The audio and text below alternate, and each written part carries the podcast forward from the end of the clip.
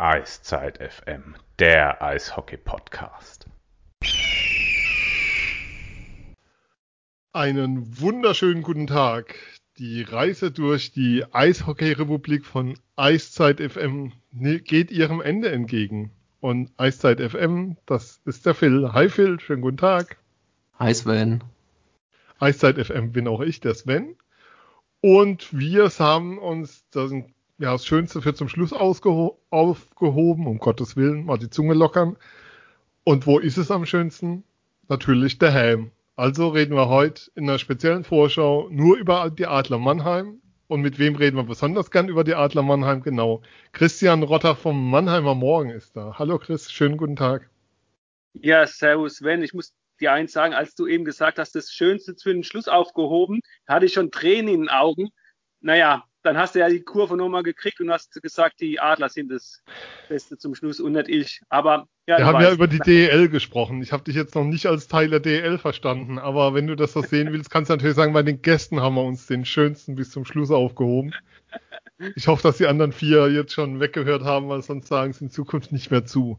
Ja, zumindest ja, den schönsten, ne? ja, Du, Geschmack ist immer subjektiv. Ähm, ja, Chris, ähm, Mannheimer Morgen habe ich gesagt, aber ihr habt ein, auch einen Podcast am Start. Wir haben euch ein bisschen auf die Spur gehoben. Nein, ähm, ja, ihr habt jetzt einen Adler-Podcast. Erzähl mal. Ja, kann man schon sagen, dass wir da äh, Unterstützung von euch erfahren haben. Sehr viel Expertise von euch. Es ist so, dass äh, es ja schon diverse äh, Podcasts bei Mannheimer Morgen gibt, unter anderem ja auch das Buwe-Gebabbel äh, meiner Kollegen Alex Müller und Thorsten Hof über den Waldhof und wir haben Zum das Zum besten Fußballverein der Welt, das muss ich an der Stelle natürlich einfließen lassen. Bitte? Zum besten Fußballverein der Welt, das muss ich an der Stelle einfließen lassen. Okay. Wenn die Lautrei jetzt abschalten, war schön mit euch. Ja, und und weil wir natürlich wissen, dass ihr sehr, sehr hintergründig äh, am Start seid und es auch immer hervorragend macht. Also wir kommen alle zwei Wochen raus und äh, blicken zurück und blicken voraus auf die nächsten Spiele. Also wir sind halt äh, relativ nah an, äh, an den Spieltagen dran, haben aber auch so feste Rubriken wie das Powerplay. Da spielen wir uns quasi die Pucks verbal zu. Und das Schöne und Gute ist natürlich, dass die beiden Phil und der Sven natürlich auch zu unserem Team gehören und ist ja logisch, irgendwann wollen wir das mal so aufziehen, dass es noch mehr Inhalt hat, äh, indem man natürlich auch mal einen Spieler sich ins Studio holt oder einen Manager oder einen Trainer. Phil, harte Konkurrenz am Start. Aber das, das kontern wir heute locker. Nein, ähm, es ist wunderbar. Es gibt jetzt drei Podcasts um die Adler herum. Ich finde, das ist alles eine wunderbare Ergänzung. Ähm, der Audiobeweis kommt jetzt alle zwei Wochen mit ähm, Anti und Ulle raus ist eine ganz feine Sache ähm, für Fans da draußen, sich zu informieren. Ähm, jeder hat seine eigene Art, es dann darzustellen und das ist einfach cool. Also kann dem Sport nur gut tun und kann der Aufmerksamkeit nur gut tun. Leute, die Adler haben heute, wir nehmen auf Donnerstag, 17. Dezember, zur Saisoneröffnungs-PK geladen. Es waren dabei Pavel Groß, Jan Axel Alavara, äh, Matthias Binder als Geschäftsführer, ähm, jetzt vergesse ich bestimmt, ähm, Ben Smith als neuer Kapitän, da kommen wir später noch zu. Ja, und ähm, was wir schon mal mitnehmen können, Jan Axel Alavara hat gesagt, der Anspruch in Mannheim muss immer der Titel sein. Und das Zweite, was ich als Aussage von ihm mitgenommen habe, wir brauchen diese Saison alle viel Geduld und Flexibilität, Phil. Ist das so das Motto, dass man das ganze Jahr auch für die Adler stellen kann? Man muss es danach stellen, äh, definitiv. Äh, du musst flexibel sein, du, du musst aber auch in, in kleinen Schritten denken. Ähm, ich war ja auch bei der PK dabei. Ähm, klar sagte Axel irgendwie, Meisterschaft ist der Anspruch, aber natürlich musst du jetzt erstmal Schritt für Schritt denken, gerade in dieser Saison, gerade bei diesen Umständen. Also der, der erste Schritt muss erstmal sein, überhaupt spielen zu können, dass sowohl du als auch der Gegner äh, antreten können.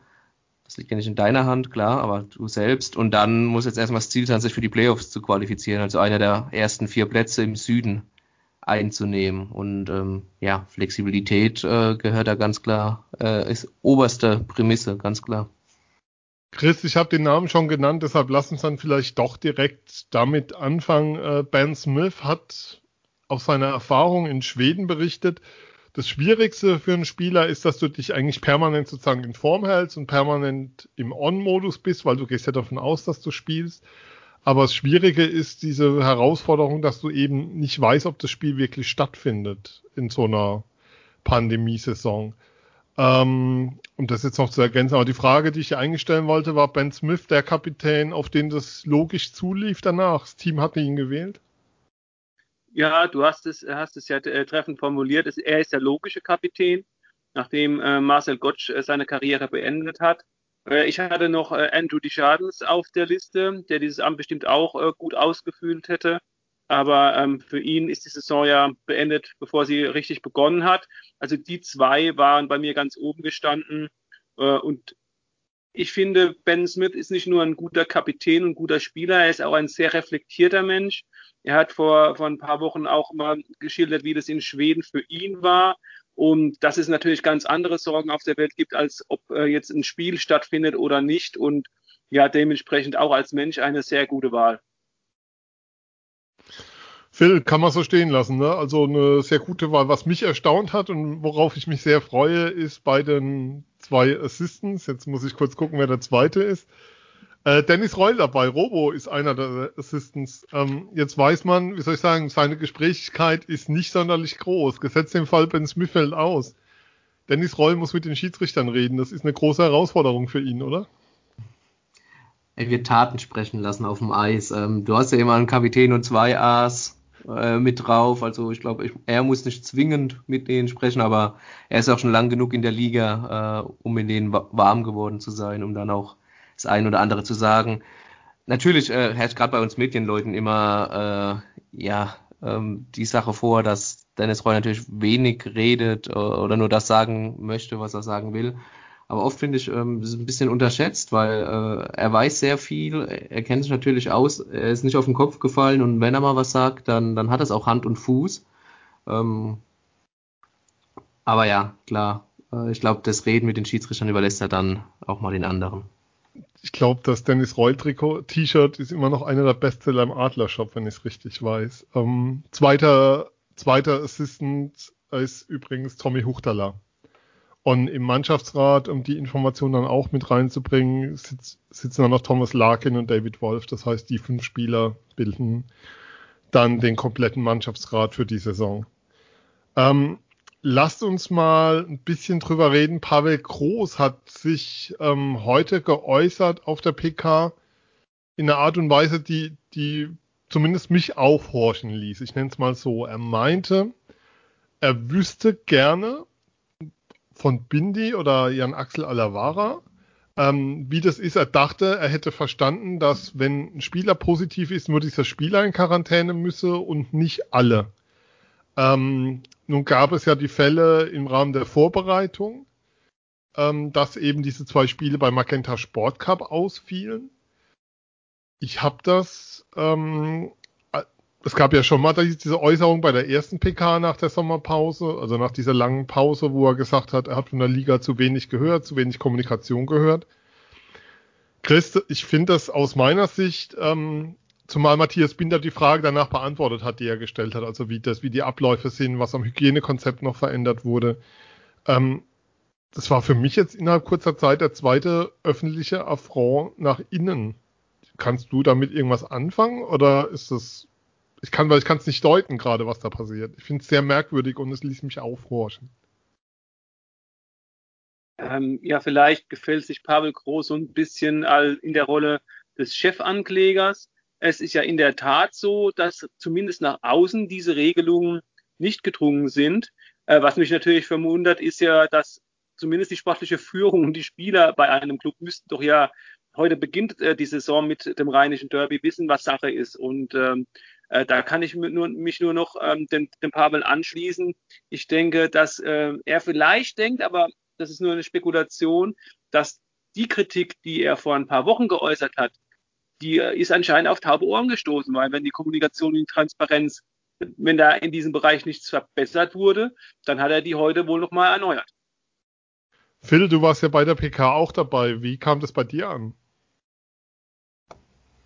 Ja, ähnlich wie bei dir auch. Ne? Ich habe ja dann äh, auch gedacht, mh, hm, merkwürdig auf jeden Fall, ähm, dass das jetzt schon wieder ähm, vor allen Medienvertretern quasi die Frage direkt an an ja die anderen Adler-Verantwortlichen gerichtet wurde von Pavel. Ähm, hätte man ja auch vorher klären können, äh, wie es abläuft. Ähm, klar, momentan verrückte Zeiten. Vielleicht haben sie es jetzt nicht geschafft vor der PK, was, was aber eine eher schwache Ausrede wäre. Ähm, ja, und ich sehe es da ähnlich wie, wie äh, Christian, dass Pavel da vielleicht einfach nochmal Nachdruck geben wollte, weil vielleicht seine erste Forderung vor, vor ein paar Wochen da wirklich auf taube Ohren gestoßen sind. Ähm, Matthias Binder hat dann die Frage in der PK beantwortet. Also es gab die Situation, dass ein Trainer sagt, er weiß was nicht und hätte da gerne Informationen von seinem Geschäftsführer oder sportlichen Leiter. Und der Geschäftsführer hat dann die Antworten in der Pressekonferenz gegeben und diese Fragen seines Coaches öffentlich beantwortet. Phil, ähm, das wäre, als würde ich während dem Podcast sagen, du, ähm, das, hätte, das, könnte, das wüsste ich gerne mal von dir und du würdest es mir im Podcast beantworten. Ich hätte es auch vorher fragen können und da hören ganz viele Leute zu, die das dann in ihre Zeitung schreiben oder auf Sendung bringen. gutes Bild war das keins. Ja, da sind wir uns ja einig, ist ja klar, dass das äh, kein gutes Bild ist dann, klar. Aber um, ähm. ja, es ist alles aus den Angeln gehoben momentan, es wirkt alles sehr äh, ja, äh, unnormal, natürlich, klar. Das ist, das bringt die Zeit mit und äh, Flexibilität ist wohl äh, das. Und Geduld. Das neue Wort, Flexibilität und Geduld. Ähm, das neue Wort, was man braucht. Sie haben sich sehr flexibel gezeigt, aber wenig gut vorbereitet. Ich weiß es nicht. Aber so, so hat es zumindest gewirkt. Noch, lass mich mal noch einen Gedanken bringen. Ich war heute nicht dabei. Mein Kollege Jan Kotula hat diese Pressekonferenz für den Mannheimer Morgen äh, verfolgt. Nur eine Idee, äh, weil ich natürlich nicht die Gesichter, die, die Mimik, die Gestik gesehen habe. Glaubt ihr, dass das vielleicht abgesprochen äh, war zwischen beiden? Und ähm, weil die weil die Frage nicht aus, äh, von den Medienschaffenden gekommen ist, dass das quasi so ein bisschen ein abgekartetes Spiel war, dass die Adler als Organisation auf dieses Problem nochmal hinweisen wollten? No way. Okay. So wie es lief, no way. Also kann, kann, man, kann man definitiv ausschließen. Also ich habe ähm, ich, ich nehme ähm, die auf die Pressekonferenzen, wo ich dabei bin, immer auf Audio auf, einfach aus dem Grund, wenn ich einen Artikel dazu schreiben muss, dass ich mir nochmal einzelne Originalzitate noch Zitate nochmal genau anhören kann, weil es keine Videoaufzeichnung davon gibt, die es ähm, bei der DL hingegen gibt. Ähm, und da war definitiv, das war nichts Gespieltes. Es war wirklich so, dass du dich damals war es ja dieser Affront im Sinne von, ich habe keine Informationen von der Liga und außer 60 Millionen habe ich wenig gehört. Das ist ja eigentlich eine Kritik, die wir hier im Podcast immer geäußert haben. Und ich finde es dann schon nochmal ein Unterschied, wenn die einer der wichtigsten Trainer der deutschen Eishockey-Liga äußert, der nochmal ganz andere ja, Nähe und Kontakte und wie soll ich sagen, der muss bei Daniel Hopp wahrscheinlich nur anrufen, um Antworten zu bekommen. Also wir kriegen sie nicht, wenn wir nachfragen. Das ist ja eben der Unterschied in der Gewichtung. Und ähm, das, was dann heute geäußert wurde, ging schon auch wieder in die Richtung, wo ich dachte, ähm, die Liga hat zum Beispiel gestern bekannt, also wie soll ich sagen, es ist ja bekannt, dass dreimal getestet wird. Das wussten wir mittlerweile, dass das Hygienekonzept nach dem Magenta Sport Cup nochmal verschärft wurde, nochmal erweitert wurde. Ich denke, das kriegt er doch aber im täglichen, in der täglichen Arbeit mit. Ähm, das siehst du ja auch in der Kabine, was passiert, wenn sich da nochmal Dinge verändern, angepasst werden. Ähm, wie gesagt, bei mir hat es ganz viele Fragen aufgeworfen.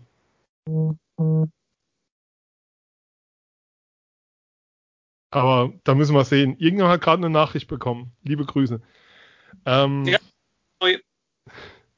ja, wie gesagt, das ist schwer, schwer zu deuten. Also ich möchte jetzt nicht mehr draus machen als wahr, aber es fällt eben auf, dass es in einem kurzen Zeitraum das zweite Mal ist, dass es wirklich frontal ging gegen, gegen andere Teile der Organisation.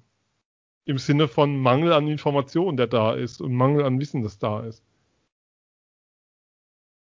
Und das ist ein Wissen, was man sich aber durchaus auch holen kann, weil das ist ja nichts, was, was geheim ist oder nicht sozusagen da ist. Ähm, Matthias Binder dann nochmal dargestellt, die Testkapazitäten werden deutlich erhöht für die Saison. Ähm, die Kosten für die Teams liegen bei zwischen 50 und 80.000 Euro dafür. Ähm, also da wird auch richtig Geld in die Hand genommen, um diese Testkapazitäten entsprechend zu führen. Wir reden von zwei PCA-Tests, die in der Woche durchgeführt werden und einen Schnelltest bei jedem Spieler, weil man eben das Ziel hat zu erreichen, dass wenn, wenn jemand infiziert ist, dann, dass es eben einzelne Personen sind oder so wenig wie möglich Personen sind. Als die Frage kam, wie das beim Fußball ist, wurde darauf nochmal verwiesen, dass sie nochmal deutlich mehr Geld in die Hand nehmen und nochmal deut noch deutlich öfter testen. Und ähm, was auch gesagt wurde, ähm, man muss ja auch nochmal dran denken, es gibt ja jetzt auch den Fall ähm, in Würzburg, da ist beim Fußball, bei den Kickers in der zweiten Liga, da ist nur ein Spieler positiv und das ganze Team musste trotzdem in Quarantäne. Also Eishockey ist da kein Sonderfall, sondern es ist immer noch eine Entscheidung des Gesundheitsamts, ähm, wie es im deutschen Eishockey auch manchmal, wie soll ich sagen, eine kommunale Entscheidung ist, wo ein Spieler einen deutschen Pass kriegt und wo nicht. Die Erfahrung haben wir ja auch gemacht. Aber dann lassen wir es dabei bewenden. Ähm, sollten wir zumindest die Ohren ein bisschen offen halten, ähm, ob da noch mehr kommt, weil es war wirklich, ich glaube, alle, die dabei waren, haben haben aufgehorcht und geschluckt in dem Moment. Ähm, lasst uns mal auf den Kader schauen. Dann machen wir einfach damit vielleicht dann doch direkt weiter. Äh, Phil, Felix Brückmann, Dennis Endras. Das beste Torhüter-Duo der DL? Ja. Das war, das war sehr ausführlich. Ja, natürlich. Du kennst mich auch, dafür bin ich bekannt für meine ausführlichen Antworten. Ähm, nein, äh, ist definitiv für mich das, das beste Torhütergespann. Äh, beides Nationaltorhüter, beide schon mehrfach in der DEL nachgewiesen, ähm, was sie können. Äh, Felix Brückmann jetzt nach sechs Jahren Wolfsburg wieder zurückgekehrt nach Mannheim, kennt natürlich seine beiden Chefs schon aus der Zeit in Wolfsburg, ähm, hat in der Vorbereitung gezeigt, was für ein klasse Torwart er ist, ähm, wie ruhig er äh, in seinem Kasten ist, wie wenig er prallen lässt, ähm, lässt kaum Rebounds entsprechend zu. Ähm, Dennis Endras wissen wir alle, was er kann, zweifacher Meistergoalie mit den Adlern, MVP der ja, letzten Playoffs, muss man ja sagen, oder der vergangenen Playoffs. Ähm, amtierender Playoff-MVP, kann man sagen. Na, nach wie vor noch amtierender, de dementsprechend, ja. Und ähm, ich sehe, wenn ich die Kader durchgehe, es gibt interessante Torwart-Tandems, es gibt äh, sehr solide, aber jetzt keins, was ähm, Entras Brückmann vielleicht so ganzes Wasser reichen kann. Natürlich muss man immer nach München schauen. Aus den Birken ist da momentan noch äh, verletzt. Äh, Reich und Fiesinger machen dann einen super Job. Äh, wenn aus den Birken bei 100 Prozent ist, und das meine ich jetzt nicht nur bei der Fitness, sondern auch bei seiner Form, dann könnte er im Tandem mit Reich äh, natürlich schon, kommen die da sehr, sehr nah dran. Aber ich finde, Brückmann und Entras haben da aufgrund ihrer Erfahrung, aufgrund der Leistungen, die sie in der Vergangenheit auch schon gezeigt haben, leicht auch noch die Nase vorn und deswegen für mich äh, das beste Torhütergespann der Liga, ja. Dann sage ich erstmal danke, dass du dem Jahr noch was hinzugefügt hast, weil als Podcast wird es dann schwierig. Ja, Christian, die Torhüterposition bei den Adlern super gut besetzt. Da gibt es wenig zu befürchten, oder? Ja, äh, lass mich vielleicht mal die, meine Einschätzung zu dem Kader in einem Satz äh, zusammenbringen. Äh, auf der Torhüterposition haben sich die Adler verstärkt, in der Abwehr sind sie gleich geblieben und beim aktuellen Stand der Dinge, finde ich, haben sie an Qualität im Sturm verloren. Ähm, im, im, Im Tor muss man einfach zwei Sachen berücksichtigen. Zunächst, und das hat sich ja jetzt gezeigt, dass es eine weise Entscheidung war, spart man äh, eine Ausländerlizenz ein, die du jetzt halt im Sturm sehr gut gebrauchen kannst. Johann Gustafsson, der Schwede, ist weg, dafür Felix Brückmann.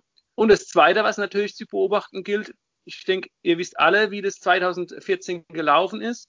Da hat Felix Brückmann hinter Dennis Endras natürlich schon sehr großen Druck aufgebaut auf Endras. Und äh, Endras ist ein Torhüter, der das Vertrauen des Trainerteams benötigt. Und beides sind natürlich gereift in diesen sechs Jahren. Und ich hoffe einfach, dieser, dass dieser Konkurrenzkampf und wir müssen uns nichts vormachen. Genau so was ist es nämlich. Beide wollen spielen. Dass, äh, dass es da keine Animositäten gibt, sondern dass beide den annehmen zum Wohl der Mannschaft. Ja, ähm, wen siehst du da vorne momentan? Also, wenn du mich fragen würdest, würde ich sagen, Brückmann mit einer sehr starken Vorbereitung. Also, mir ist sehr gut gefallen. Christian. Ja, äh, sich auch nur mal das Alter der beiden anschauen. Ich glaube halt schon, Dennis Endras ist jetzt 35, dass der Torhüter für die Zukunft bei den Adlern der Felix Brückmann ist. Und ähm, dementsprechend ich glaube, dass sich beide ihre Einsätze sehr schiedlich friedlich teilen werden. Ich hatte die Gelegenheit in der Vorbereitung mit Hugo Haas, dem Torhüter-Trainer, zu sprechen, der meines Erachtens zu Recht darauf hingewiesen hat, dass ja gerade im Januar da ein Spielemarathon auf die Adler wartet und dass es dementsprechend sehr gut ist, dass man zwei ähm, Torhüter hat, die beide spielen können. Und er hat gesagt, wir in Mannheim haben keine klare Nummer eins. Und ähm, er hat auch gemeint, dass so diese, diese Clubs, die eine Nummer eins haben und dahinten, dahinter ein, ein Backup, der einfach das Leistungsniveau nicht hat, dass es immer weniger werden.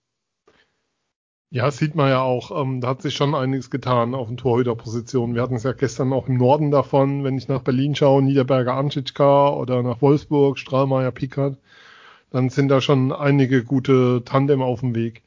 Ähm, apropos Norden, manche sagen ja, die Zukunft der Torhüterposition der Adler Mannheim spielt aktuell bei der Düsseldorfer EG, also ab dieser Saison. Aber das werden wir dann sehen in ein paar Jahren vielleicht. Dann, wir reden ja schon länger drüber hier. Ähm, ja, Abwehr, Chris, du hast gesagt, ähm, unverändert. Gut oder, ja, oder weniger gut, dass es unverändert blieb? Weil man könnte ja sagen, ähm, es gab letztes Jahr schon Schwachpunkte. Man kann sie ja benennen. Also Uwe Grupper fiel draußen, Chad Billens war, wie soll ich sagen, mit gewissen Schwächen versehen an, an Spielen. Also hat nicht den Input gebracht, den man sich erhoffte. Ähm, vielleicht gut dahingehend, dass die Spieler Potenzial haben, dass die Spieler jetzt dann doch nochmal zeigen können, was für ein Potenzial sie haben und warum er sie geholt hat, oder eher zu sagen, naja, man hätte vielleicht dann doch was tun sollen? Ja, das ist wirklich eine gute Frage, die die Saison wahrscheinlich erst beantworten wird. Ähm, ich, ehrlich gesagt äh, wundere ich mich, dass äh, Chad Billings weiterhin äh, bei den Adlern spielt. Ähm, wir müssen ja jetzt sehen, wir haben, die ne? Adler haben vier Lizenzen vergeben in der Abwehr und momentan noch drei im Sturm. Und es, ich denke, Chad Billings war in der vergangenen Saison, wenn er gespielt hat, durchaus ein solider Verteidiger. Aber die Frage, die ich mir stelle, ist natürlich, ob, ob das reicht, äh, wenn du einen soliden Verteidiger hast, der eine Ausländerlizenz äh, beansprucht. Ich meine, da gibt es vielleicht auch äh, junge Deutsche auf dem Markt, die, die die gleiche Position spielen könnten. Also da bin ich wirklich sehr gespannt, ob Chad Billings einen Schritt nach vorn geht. Und äh, bei Björn Krupp ist es ähnlich, nur da ist, er, ist klar, er fällt nicht unter das Ausländerkontingent. Also das sind zwei Spieler definitiv, die noch Luft nach oben haben. Phil, ähm, wir, wir hatten es gestern bei der Nordfolge erwähnt. Ähm, Nochmal der Hinweis, wer das, wer das zuerst hört, ähm, das ist jetzt die dritte Saisonvorschau, die sich nur um die Adler kümmert. Wir haben noch zwei vorherige Sendungen gehabt. In der ersten haben wir uns mit den anderen sechs Teams im Süden beschäftigt und in der zweiten mit den sieben Teams im Norden. Ähm, ich möchte nochmal die Gelegenheit nehmen, darauf zu verweisen, dass die Kollegen von Free on Free Overtime in Wolfsburg eine Sendung gemacht haben, wo sie sich mit Yannick Möser und dessen Folgen seiner Corona-Erkrankung beschäftigt haben, da auch mit dem Mannschaftsarzt gesprochen haben, mit Yannick selbst gesprochen haben. Ähm, wer sich für das Thema interessiert, da nochmal reinhören. Ähm, ja, Phil, wenn man dann aber auf den Sturm schaut, also Chris hat schon gesagt, Sturm ist, ist ein Riesenthema bei den Adlern. Jetzt durch den Ausfall von Deschadens natürlich nochmal, ja, potenziert, was da ähm, an, ich will nicht sagen an fehlender, doch nicht was an fehlender Tiefe da ist. Ja, definitiv. Also ähm, der Sturm ist die große Unbekannte momentan und der Mannschaftsteil tatsächlich, wie Christian ja richtig gesagt hat, ähm, der, der am meisten Qualität, am, meisten Qualität verloren hat, der einfach Qualität verloren hat. Ähm, zum einen natürlich durch den Abgang von äh, Borna Rendulic, der natürlich erstmal schwer zu ersetzen ist.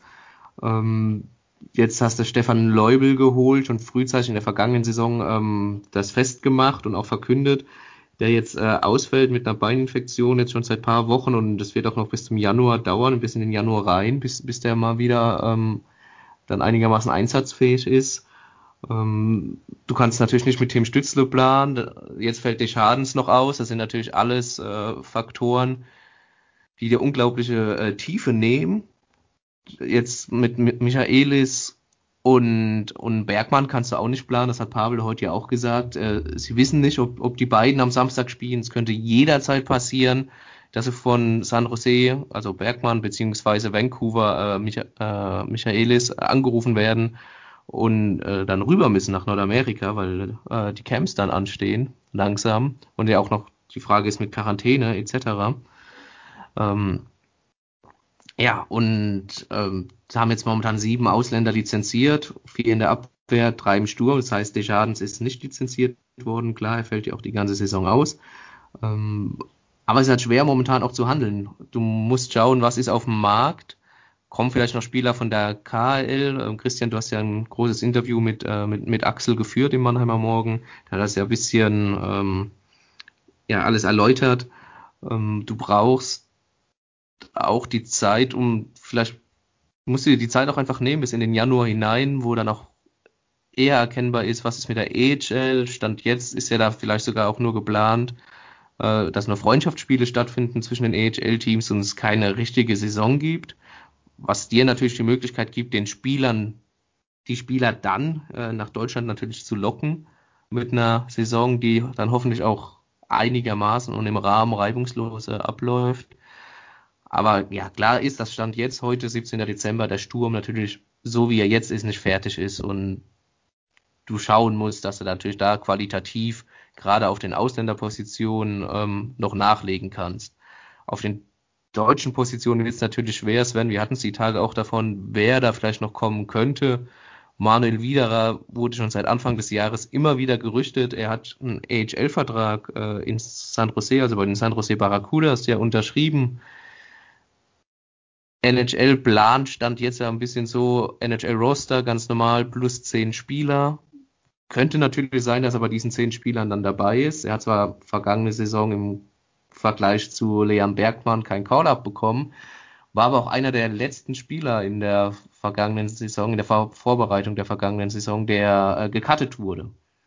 Äh, das, sprich, er hat ein ganz starkes Camp gespielt, ähm, hat dann auch wieder eine leichte Verletzung gehabt, was er leider öfter mal hat ähm, hat dann fürs NHL-Team in der vergangenen Saison keine Rolle mehr gespielt. Aber bei ihm wäre es als deutscher Spieler natürlich noch denkbar, dass er vielleicht noch mal eine Option werden könnte. Da spielen aber wieder ganz, ganz viele Faktoren eine Rolle. Da muss man natürlich einfach abwarten. Und wenn wir deutsche Spieler sagen, und da gebe ich mal das Wort wieder an euch weiter, äh, Felix Schütz wurde ja jetzt äh, verpflichtet und Axel hat heute auch bei der PK von einer sehr schnellen, äh, von einer sehr, sehr schnellen Verpflichtung gesprochen. Ja, ähm, ja, so viel da das, aber ihr könnt gerne äh, den Puck aufnehmen zu Felix Schütz vielleicht, vielleicht passt das ja. Ja, ähm, das Spannende war, dass, da übernehme ich mal an der Stelle, dass gefragt wurde, ja, wie er, dass Pavel gefragt wurde, wie er denn mit Felix Schütz plant. Und Pavel meinte, muss man sehen.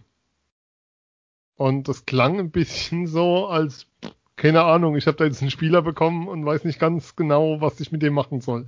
Also jetzt mal überspitzt formuliert, das ist jetzt bewusst überspitzt formuliert, aber es war schon so, ja, ja, Felix jetzt geholt, wie planst du denn gerade mit ihm? Ja, muss man sehen, wie, wenn er da, wie es wird und so. Ähm, ja, ähm, Chris Felix Schütz, so eine, so eine Notverpflichtung aus der Reihe raus, weil keine deutschen Spiele auf dem Markt sind momentan und sonst. Ja, also zwei, ähm, zwei Ergänzungen zu dem, was der Phil gesagt hat. Ähm, in deiner Aufzählung, Phil, ich glaube, das fällt öfter mal unter den Tisch.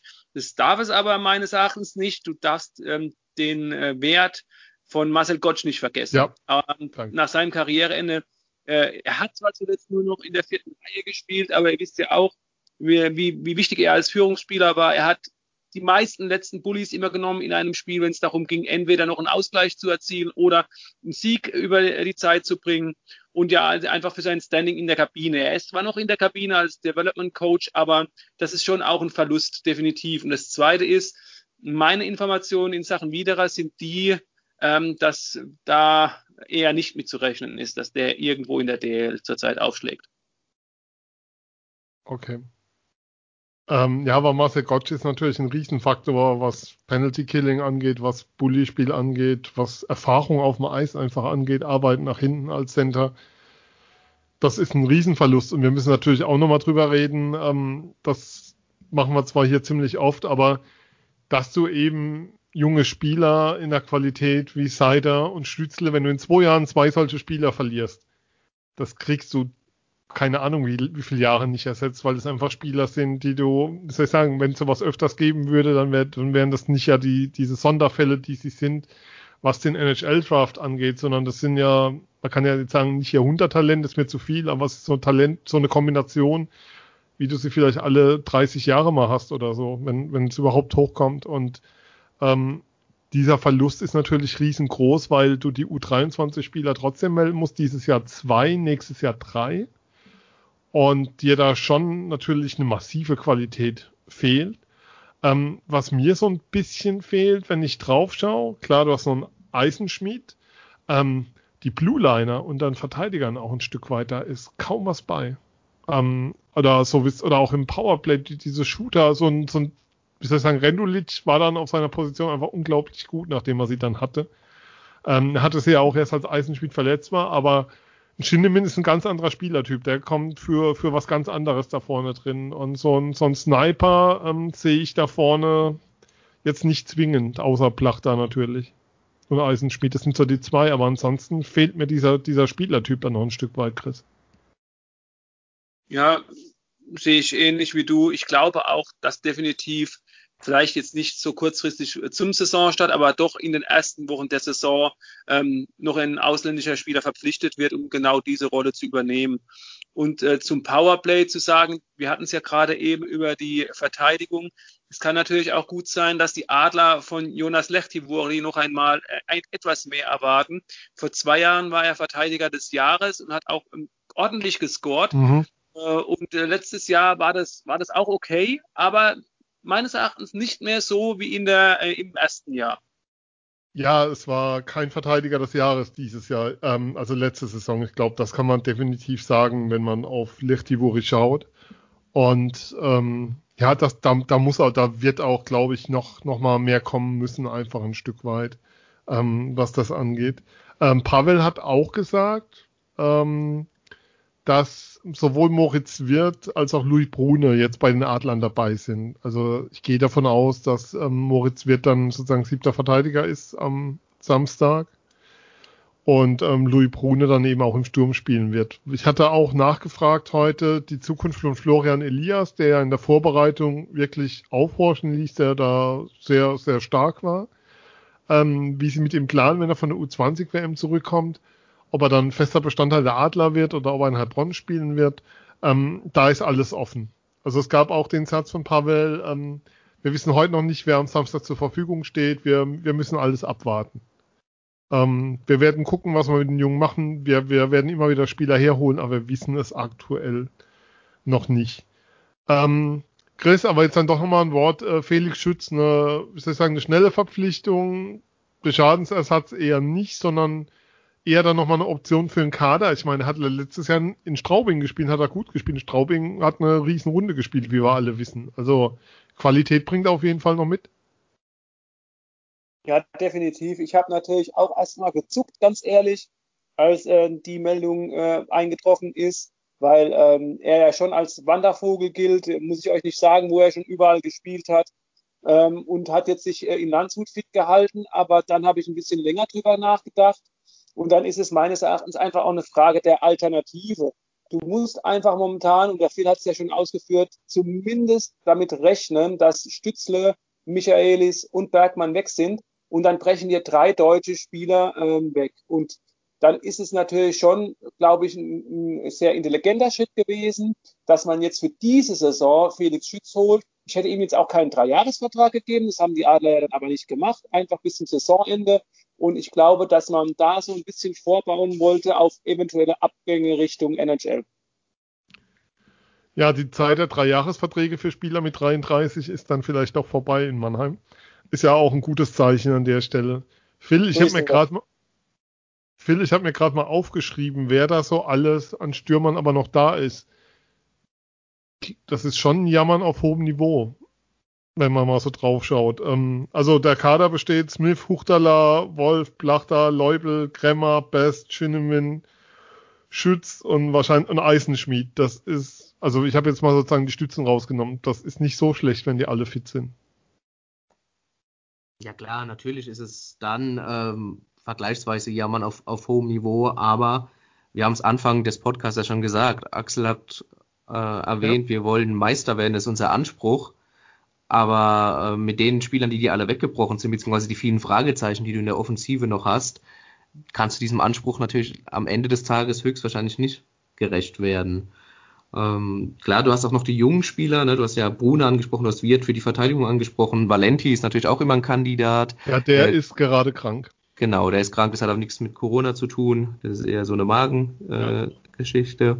Äh, ähm, der, also der fällt für Samstag im wahrsten Sinne flach. Ähm, die haben auch Thiel und Ribarik von, von den Jungadlern äh, weiterhin im Training, die sie ja jetzt gegen Bremerhaven und auch gegen Iserlohn demnächst äh, getestet haben. Also sie, sie müssen halt, sie haben natürlich noch Auswahl bei den jungen Spielern, müssen auch aber immer schauen, ähm, wie es aussieht, auch bei Schütz natürlich. Er hat gesagt, äh, Pavel ja auch, ähm, mit der Rolle muss er natürlich schauen, du hast es ja schon angesprochen, er muss natürlich auch schauen, ob äh, Bergmann und, und Michaelis überhaupt am Samstag noch da sind. Äh, das, entsprechend weiß er natürlich noch gar nicht, wer die Reihen zusammenstellt.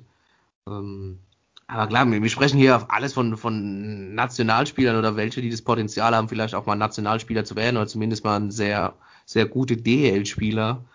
Ähm, und klar ist das ja mal auf hohem Niveau, aber wie schon gesagt, wenn du den Ansprüchen, die die Adler sich jetzt selbst auferlegt haben, ich glaube, ich weiß nicht, ob das Adlerumfeld jetzt die Fans oder so jetzt groß die Meisterschaft erwarten. Natürlich äh, ist das immer was Schönes, aber ähm, haben sie sich jetzt selbst auferlegt, mehr oder minder die Adler, und dann müssen sie natürlich entsprechend noch nachlegen.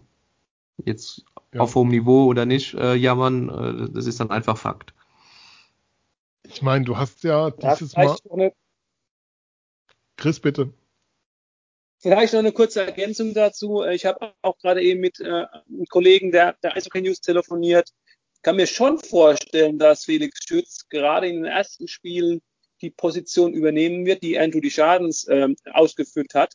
Äh, Felix Schütz ist jemand, der sich als Center sieht und dann ein bisschen, sagen wir mal so, äh, unglücklich ist, wenn er auf den Außen spielen muss. Also ich glaube, dass man zumindest am Anfang ihn äh, in der Mitte einsetzen wird, was dann äh, passiert, äh, wenn, wenn der, die Mannschaft so aus, äh, so steht, wie sie momentan aussieht oder noch zwei, drei Spieler gekommen sind. Da kann natürlich auch sein, dass er auf den Flügel rutscht. Und die zweite Sache, wir hatten es über diesen Ausländer oder vielleicht sogar die ausländischen Stürmer, die noch kommen könnten. Auch da halte ich es natürlich für sinnvoll, jetzt noch abzuwarten und dann zu schauen, wenn man weiß, okay, vielleicht ist Michaelis ja jemand, der da bleibt und Bergmann und Stützle weg und dann zu, sich die Mannschaft nochmal anschaut und sagt, okay, jetzt brauchen wir genau den Stürmertyp. Also ich fände es jetzt total verkehrt zu sagen, okay, der und der Spieler ist auf dem Markt, den holen wir und dann bräuchte man auf einmal einen ganz anderen Stürm, Stürmertyp.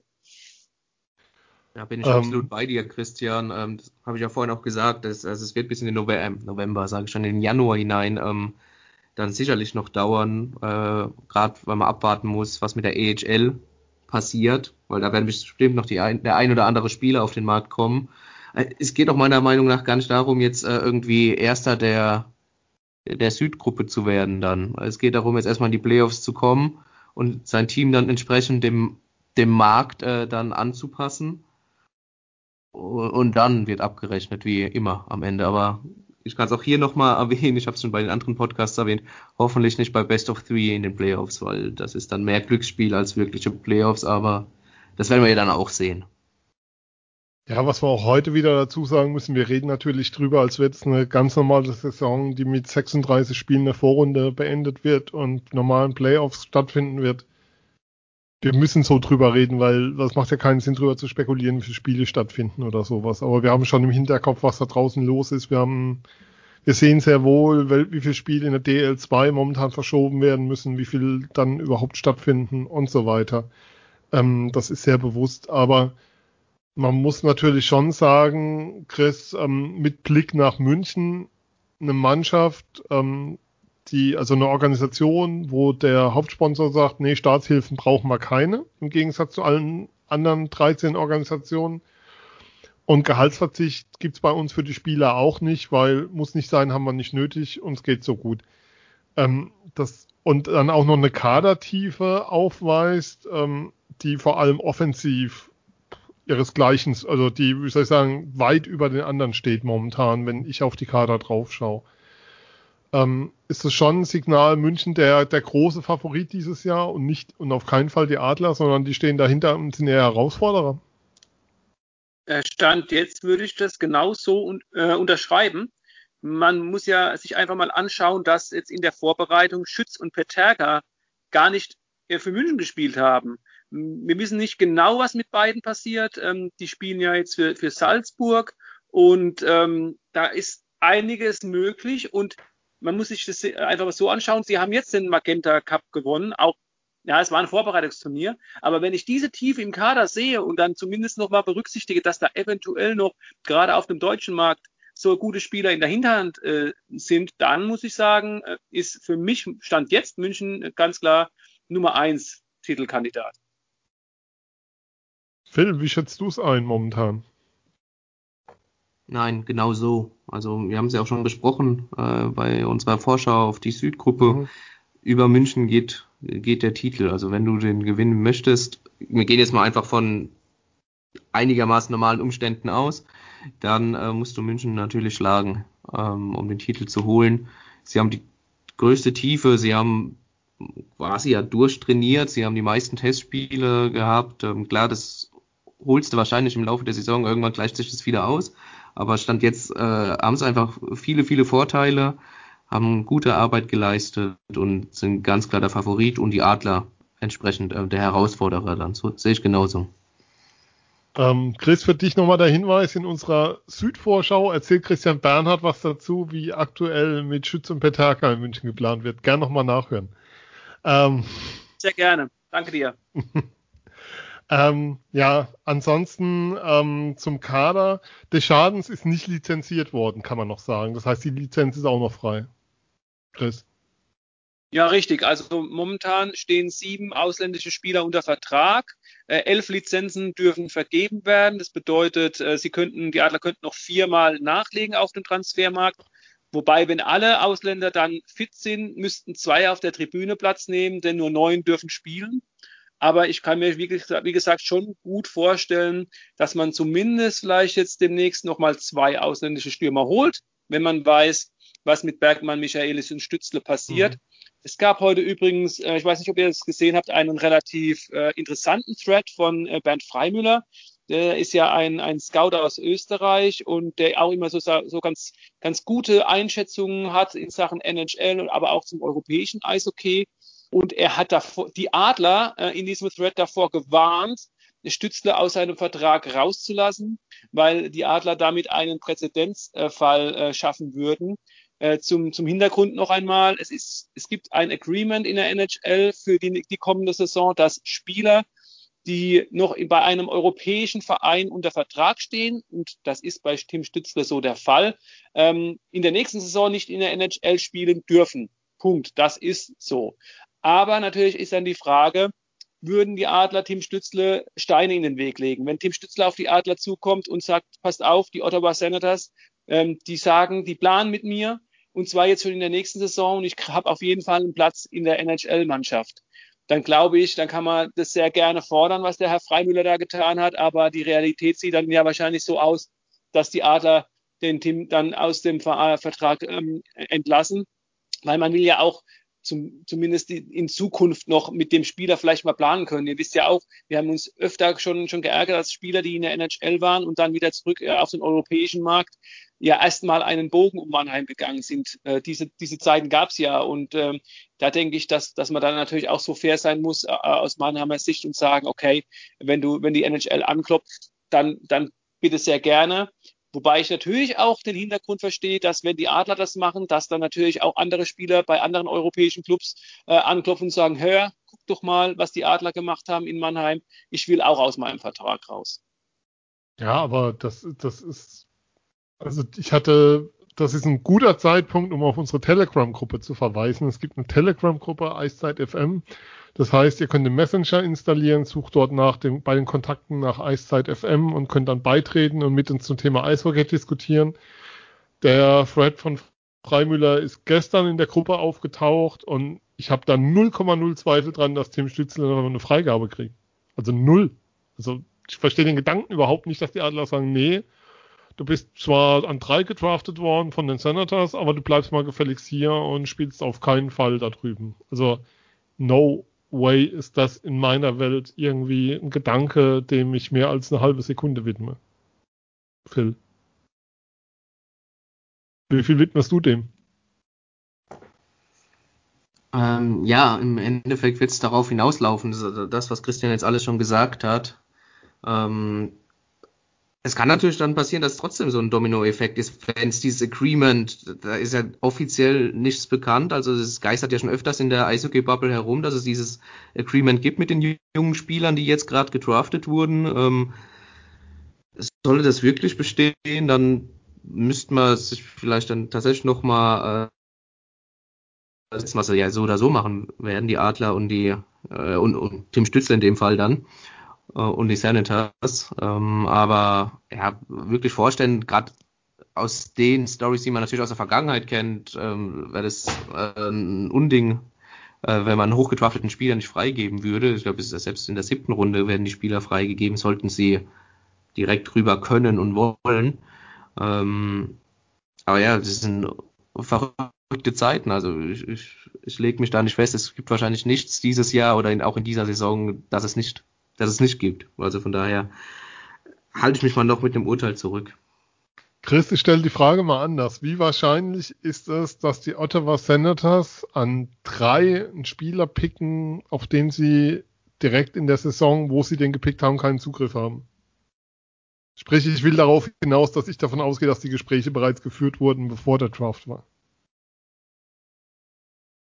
Ähm, das glaube ich nicht. Also zumindest äh, betont Alavara immer wieder, dass sich beide Clubs darauf verständigt haben, äh, noch einmal nach der U20-WM zu sprechen und dann, wenn eben auch klar ist, wie es denn in Nordamerika weitergeht oder losgeht. Also das wäre dann schon sehr weit hergeholt, wenn Alavara ähm, da was sagen würde und es würde so nicht stimmen. Also ich glaube zumindest die finalen Gespräche sind noch nicht geführt. Ähm, und andererseits bin ich natürlich voll und ganz bei dir dass ich auch davon ausgehe, dass ähm, Tim Stützle bei den Ottawa Senators spielen wird. Was ich mich natürlich frage, wenn das genauso ist, warum schreibt man dann so etwas in, in dieses äh, äh, Agreement mit der NHLPA, also mit der Spielergewerkschaft drüben rein? Das erschließt sich mir dann überhaupt nicht. Ja, es kann sein, dass das so ein Schutz war für bestehende Verträge. Nach dem Motto, weißt du, wenn die Jungs nicht kommen, die einen Vertrag haben, so unter dem Motto, man hält also die Spieler sind ja versorgt, weil sie haben ja einen laufenden Vertrag, die jungen europäischen Spieler an der Stelle. Und man schützt damit sozusagen die Spieler vor Ort in den USA und in Kanada und gibt denen noch eine Saison mehr, bevor die Jungs dann rüberkommen, wenn sie keinen Vertrag mehr haben. Ähm, das ist, glaube ich, so der Gedankengang und da hat man dann wahrscheinlich den, den Punkt eingebaut von wegen, ähm, wenn der Verein aber einer Vertragsauflösung zustimmt, dann darf der doch kommen. Das, das könnte ich mir vorstellen, dass das so ähm, das, das Gedankenkonstrukt dabei war. So Verträge sind ja immer so formuliert, dass im Endeffekt beide Seiten ins Gesicht waren und dann beide das rauslesen können, was sie rauslesen wollen. Ähm, und ich glaube, das, das ist so ein Fall davon. Ähm, aber wenn ich dich, Chris, ich bleibe jetzt mal kurz bei dir, wenn ich dich fragen würde, wie hoch du die Wahrscheinlichkeit einschätzt, dass wir Tim Stützler diese Saison nochmal im Adler-Trikot sehen. Auf wie viel Prozent würdest du denn gehen? Fünf Prozent. Okay. Okay, dann, dann, nehmen wir, dann nehmen wir das so mit als Gedankengang. Ähm, habt ihr noch was zum Kader, was wir besprechen wollen, besprechen müssen? Phil, Chris, bitte jetzt, weil ich bin ansonsten mit dem Thema durch. Ja, also nochmal zu dieser Frage von dir, äh, Sven. Ich glaube, er ist derjenige, der am ehesten von den drei Jungs, die möglicherweise nach Nordamerika äh, gehen könnten, rübergeht. Ähm, es ist halt wirklich die Frage, zum Beispiel bei den Vancouver Canucks, wie, wie weit sehen Sie mich, Marc Michaelis schon an einer NHL-Mannschaft? Ihr habt es vorhin richtig gesagt, wir wissen nicht genau, was mit der AHL-Saison passiert. Und, und selbst wenn ähm, die, die Kader ein bisschen aufgebläht werden, um einfach dieser Corona-Saison und ihren Herausforderungen gerecht zu werden, ist natürlich schon die Frage, ob äh, Marc Michaelis, der ja bislang noch kein einziges NHL-Spiel gemacht hat, die ganze Zeit auf dem College war, gute Weltmeisterschaften gespielt hat, ganz klar, jetzt auch in, in Mannheim, finde ich, eine, eine bärenstarke Vorbereitung gespielt hat. Aber es könnte theoretisch ja sein, dass die Vancouver Canucks sagen, okay, passt auf, bei der Corona-Saison, wir setzen erstmal auf etwas andere Spieler und äh, dann bleibt doch mal in Mannheim. Also ich glaube einfach, bei ihm besteht die größte Chance. Ich sage nicht, dass mhm. Marc Michaelis in Mannheim bleibt, aber ich sage, dass die wohl die größte Chance besteht, weil gerade nach dem Spiel in Bremerhaven hat er mir nochmal gesagt, dass er von den Canucks nichts Konkretes gehört hat. Ist zwar jetzt schon eine Woche her, aber ja. Ja, das ist auch der Stand, den es gab. Ähm, ich habe ja auch nochmal ähm, ich war der, der in der PK heute Morgen ähm, Jan Axel Alavara auch danach gefragt hat, wie schätzt er es denn ein? Ähm, AHL wird es eine Saison geben? Ähm, wie beeinflusst das seine, seine ähm, ja, Transferpolitik, nenne ich es mal? Also wird er sich da eher Zeit nehmen? Und natürlich hat man dann den Faktor, wir kommen wieder drauf, Flexibilität und Geduld als die großen Schlagwörter an der Stelle und das ist schon ein Punkt. Und ähm, ich glaube, ich kann mir gut vorstellen, dass, dass die Teams dieses Jahr eher auf bewährte Kräfte setzen, ein Stück weit. Und wir hatten es ja drüber, als München hier war, so ein gestandener NHL-Spieler, auch wenn er jetzt keine Top-Reihe spielt, wie Dominika Huhn, hat schon nochmal ein anderes Niveau, als es jetzt ähm, Bergmann und Michaelis haben. Auf der anderen Seite ist für Michaelis natürlich dieses Camp und dieses Jahr jetzt seine Chance, sich zu zeigen da vor Ort.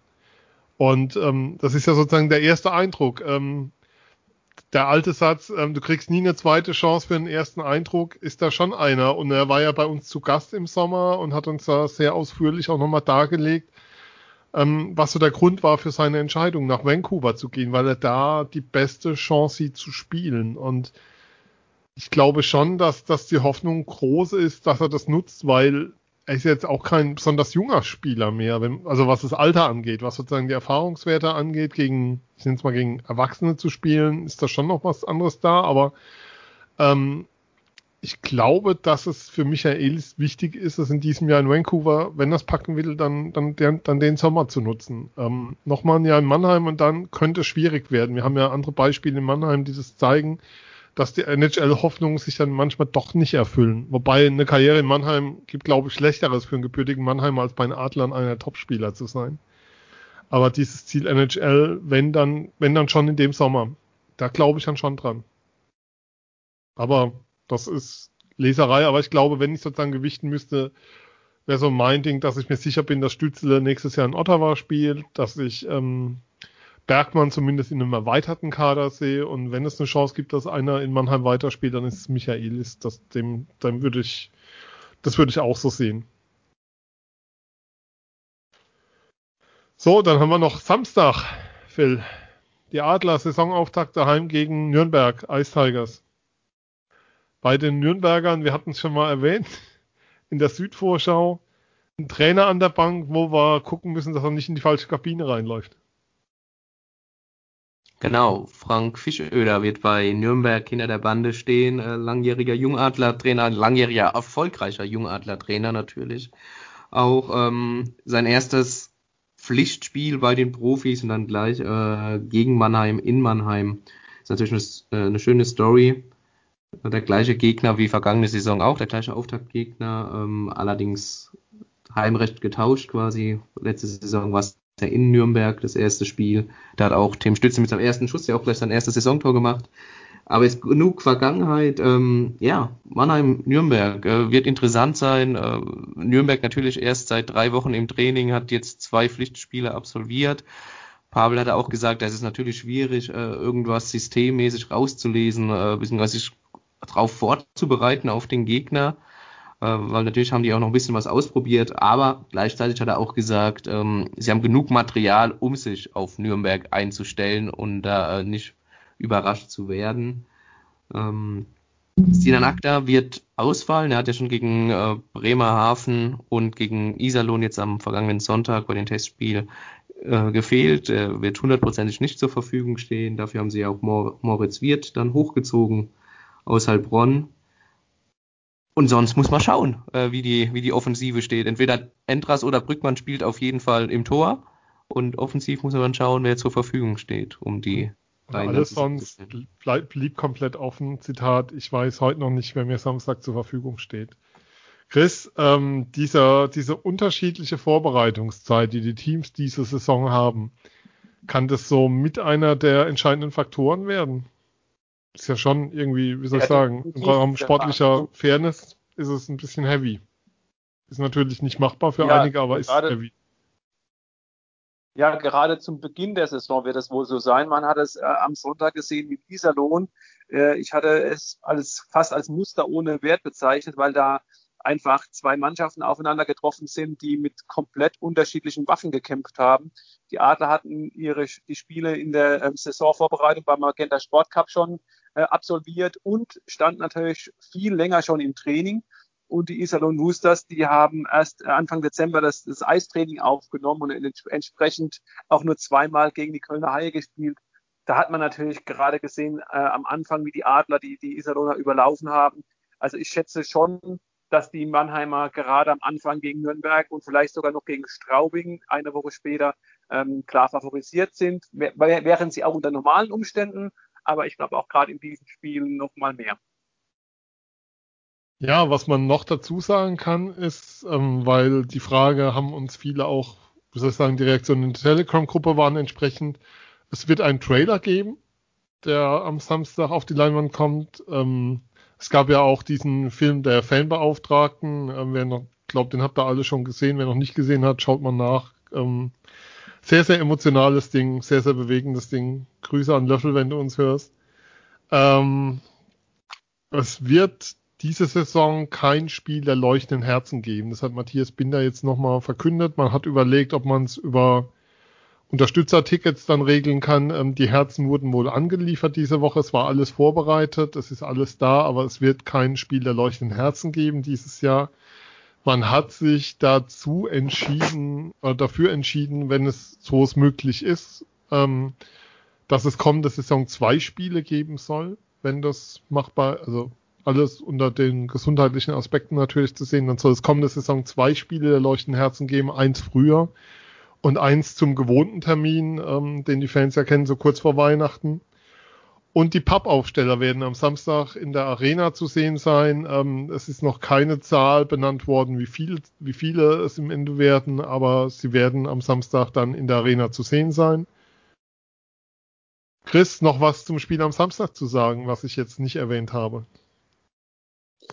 Ja, was natürlich interessant ist, aus Mannheimer Sicht, ihr habt schon ähm, die Rückkehr von Frank Fischöder genannt, ist natürlich auch, ähm, die Nürnberger haben zwei Jungadlerspieler ausgeliehen, John Broder und den jüngeren Bruder von Florian Elias, den Moritz.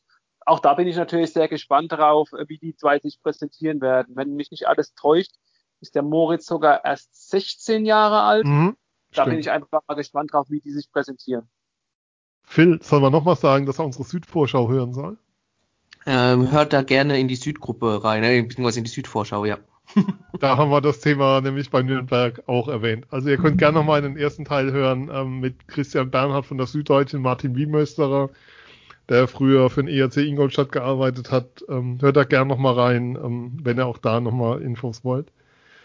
Ähm, ja, dann sind wir eigentlich durch. Aber wie das bei uns so ist, ähm, man geht hier nicht raus, ohne zu tippen. Und ähm, in den anderen Sendungen haben wir getippt, wer die vier Playoff-Teilnehmer sind. Wenn wir über die Adler reden, müssen wir natürlich drüber reden, wo wir sie am Saisonende, wo sie am Saisonende stehen werden. Chris, dein Tipp? Finalteilnahme. Phil? Ich habe es ja am Anfang schon erwähnt und auch während der Sendung, äh, man tut, glaube ich, gut in, in der Saison, wenn man in Etappen denkt und die Adler sollen erstmal schauen, dass sie äh, die Playoffs schaffen. Das werden sie schaffen, das werden sie souverän letztlich wahrscheinlich dann auch schaffen. Ähm, und je nachdem, äh, wie sie ihr Team aufstellen, dann muss das, muss die Finalteilnahme dann auch das Ziel sein, ja. Ich glaube, das dritte Spiel im Finale gegen Bremerhaven wird dann sehr spannend, wer den Titel holt. ähm, ja, was soll man noch sagen? Leute, drei, drei Aufzeichnungen haben wir jetzt diese Woche abgerissen, drei Sendungsvorschauen. Ich sage erstmal vielen Dank, Chris, für heute. Ja, sehr gerne, wie immer. Ähm, ja, ebenfalls sehr gerne, wie immer. Phil, mir bleibt Danke zu sagen für, wenn ich jetzt auf die Uhr schaue, über drei Stunden DL-Vorschau, die wir diese Woche zusammen abgerissen haben. Ja, danke auch. Also ich werde mir jetzt definitiv ein alkoholisches Getränk zu Gemüte führen. Und werde mir das Rheinische Derby anschauen und äh, den Abend entsprechend ausklingen lassen. Hat mir sehr viel Spaß gemacht, wie immer, Sven, mit dir ja. und mit unseren Gästen natürlich hier auch von meiner Stelle. Vielen Dank, Christian, natürlich. Und ähm, ja, schön, dass es rum ist, aber es hat auch ganz, ganz, ganz viel Spaß gemacht. Ja, ich hätte es andersrum formuliert. Es war schön, aber es ist jetzt auch schön, dass wir damit durch sind. Schön, dass Eishockey anfängt. Pavel hat heute einen schönen Satz gesagt. Ähm, Deutschland hat seit heute einen Lockdown. Eishockey war neun Monate im Lockdown. Ähm, damit belassen wir es dann. Ihr könnt uns finden. Ich erwähne nochmal die Kanäle bei Facebook, bei Twitter, bei Instagram. Ihr könnt uns hören auf allen Portalen, aber ihr hört uns schon. Wir sagen danke fürs Hören. Ähm, gerne Rückmeldungen dalassen. Ähm, mail at eiszeit.fm könnt ihr uns jederzeit schreiben. Ähm, ihr könnt uns unterstützen bei steady, steadyhq.com slash eiszeitfm, also s-t-e-a-d-y-h-q.com schrägstrich eiszeitfm. Dort könnt ihr uns unterstützen, wenn ihr magt. Würden uns, freuen uns da sehr drüber. Hilft uns auch ein Stück weit.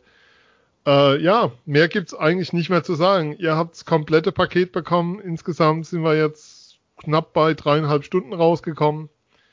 Volle Dröhnung DEL. Viel Spaß in der Saison. Ähm, schaut's an. Magenta Sport überträgt jedes Spiel. Und ja, wir reden weiter drüber. Ob beim Adlercheck des Mannheimer Morgens oder bei Eiszeit FM. Wir werden auf euch auf alle Fälle als Eiszeit FM genauso erhalten bleiben, wie wir momentan sind. Und da wird sich aber nichts so schnell dran ändern, hoffen wir doch. Habt viel Spaß mit dem Eishockey trotz allem, auch wenn ihr nicht in der Halle sein könnt. Und wenn ihr Fragen habt oder was wissen wollt oder Rückmeldung da lassen wollt, schreibt uns, wir freuen uns. Bis dann. Tschüss. Ciao.